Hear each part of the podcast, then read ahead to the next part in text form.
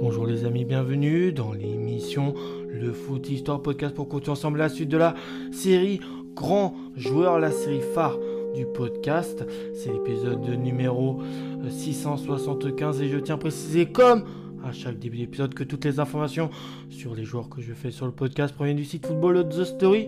C'est quoi le principe de la série Grand Joueur? C'est une série qui raconte l'histoire de joueurs qui sont considérés comme des légendes dans le monde Je peux aussi parler de joueurs qui sont peu connus de la part du public du football ou encore des joueurs qui n'ont tout simplement pas eu une carrière qui était à la hauteur du talent placé en eux, placé en eux tout simplement. Aujourd'hui, c'est d'un joueur de nationalité bosnien qu'on va parler. Il s'appelle euh, Mehmed Bazdarevic. Si je le prononce bien, il est né le 28 septembre 1960 à Vizargrad, dans ce qu'on appelait à l'époque la Yougoslavie. Maintenant, hein, vous savez que, cher auditeur, que la Yougoslavie n'existe plus. Il a au poste de meneur de jeu, euh, le bosnien. En tout, il mesure 1m78. Donc, Mehmed, euh, Mehmed Bazdarevic. Il faut savoir qu'il a deux surnoms. Son premier surnom, on surnomme Mecha. Et son deuxième surnom, le surnomme Bazda avec l'équipe de la Yougoslavie, parce qu'il a joué au football à une époque où l'équipe de Yougoslavie était toujours présente. Il totalise 54 sélections pour 4 buts avec cette équipe, dont 25 sélections à but en match amicaux, 15 sélections à but en qualif de Coupe du Monde, 11 sélections de but en qualif euro et 3 sélections. Ça, c'est, je le répète encore une fois, avec la sélection de Yougoslavie. Puis, après, quand la Yougoslavie euh, bah, a été dissipée, euh, voilà, arrêté de, a cessé de fonctionner, il a eu deux sélections avec l'équipe de euh, la Bosnie-Herzégovine. Ces deux sélections, plus précisément, en qualif de Coupe du Monde. Avec l'équipe olympique de Yougoslavie, il totalise 9 sélections, 1 but. Avec les espoirs yougoslaves, 14 sélections pour un but. Et puis avec les U18 yougoslaves, c'est 14 sélections pour 2 buts.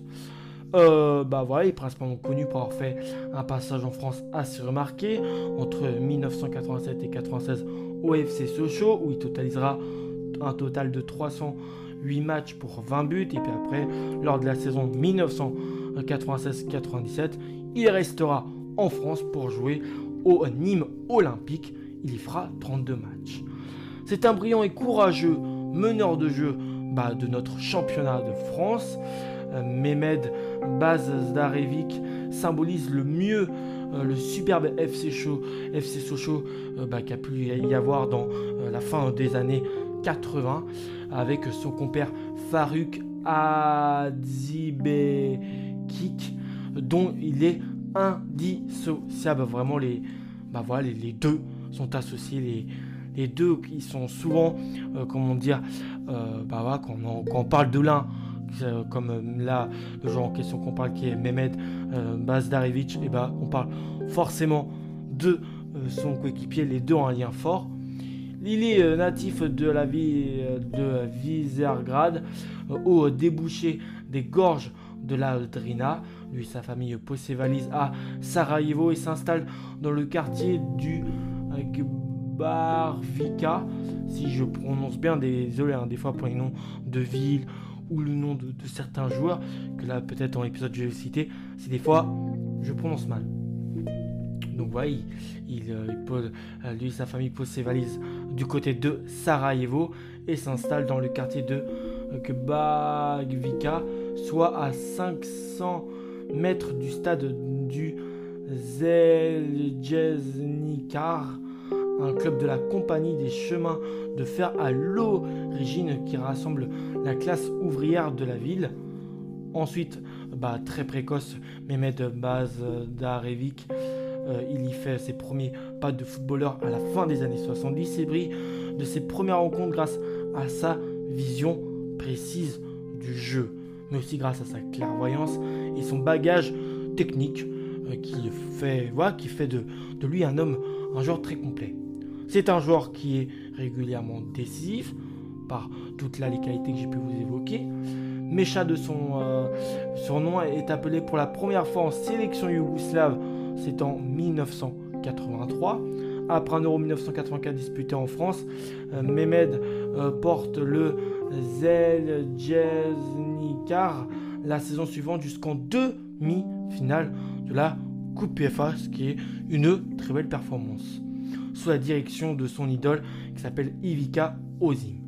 Annoncé en Serie A, euh, qui euh, à cette époque euh, des Brésiliens de l'Europe, entre guillemets, c'est finalement en France que Mecha débarque, et oui, et il va faut savoir que dans les années 80, mais aussi dans les années 90, la Serie A été beaucoup plus attractif qu'actuellement et venait venir bah, beaucoup de grands joueurs. Hein.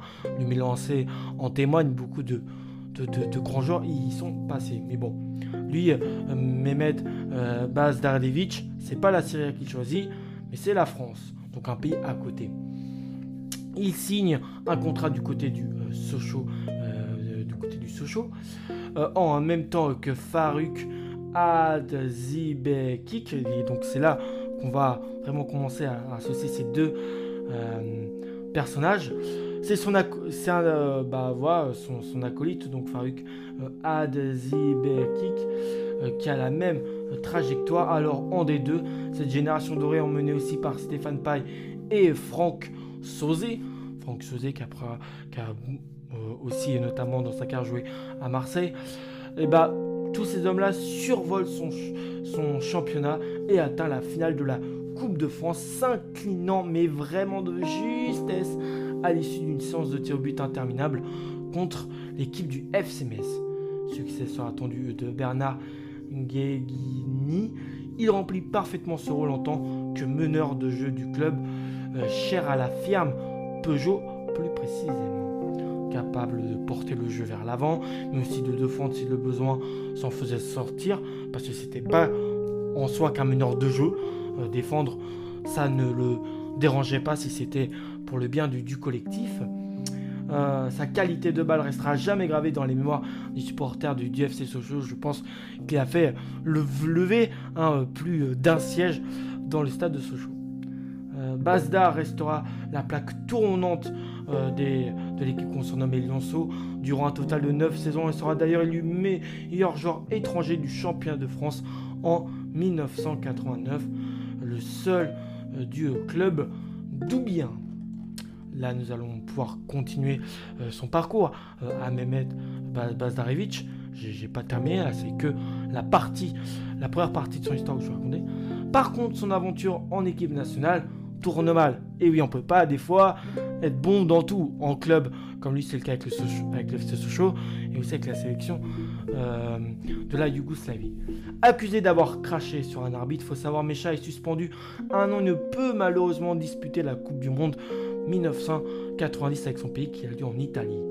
L'éclatement de la guerre civile en Yougoslavie euh, bah, a aussi pas aidé à, son bonheur en équipe nationale. Et à partir de novembre 1991, euh, à partir de novembre 1991, hein, qui éclate cette guerre, conduit le Conseil de l'ONU à instaurer ce qu'on appelle un embargo contre la nation et l'empêche de participer à toute manifestation sportive. Donc, honnêtement, les joueurs yougoslaves bah, qui, ont, vécu l'équipe de Yougoslavie à ce moment-là, et eh bah, ils ont vraiment dû voilà, galérer à, s'y imposer parce que beaucoup de circonstances euh, faisaient que bah, voilà, pour s'y imposer et dans la durée, si, était euh, très compliqué. Donc avec l'éclatement de la guerre civile en Yougoslavie à partir de novembre 1991, ça je vous relis un peu, hein, conduit le Conseil de l'ONU à instaurer un embargo contre la nation et l'empêche de participer à toute manifestation sportive, toute compétition, que ce soit Coupe du Monde mais aussi Euro. Quelques jours avant le début de l'Euro 92, en Suède, les Yougoslaves sont exclus du tournoi alors qu'ils sont déjà en stage de préparation justement bah, pour essayer de, faire une bonne performance euh, à cette dans cette compétition. Champion d'Europe avec les moins de 19 ans en 1979, mais aussi médaillé de bronze aux Jeux Olympiques d'Atlanta, euh, ça c'est en 1984. Mecha, qui est à ce moment-là très énervé, voit ses rêves de trophée disparaître, ses rêves d'essayer de, gagner l'euro de, l'édition 92 s'envoler Et, ça, pour lui, ça lui est presque un peu insupportable. Parce que, voilà, bah, comme toujours, c'est un rêve d'essayer de, gagner une grande compétition avec son pays. Surtout que bah, c'est triste déjà que ces rêves de trophée disparaissent, mais d'autant qu'ils étaient archi favoris qu'une génération de foot, euh, donc de la société yougoslave, qui était exceptionnelle. Euh, je vais vous citer certains noms assez clinquants. avait du Savicevic, du Stojkovic, du Prozinenki, du Boban, du Davor Suker, du euh, Pankev. Bref, des gros noms qui auraient pu faire mener cette sélection, mais vraiment sur le, toit du monde.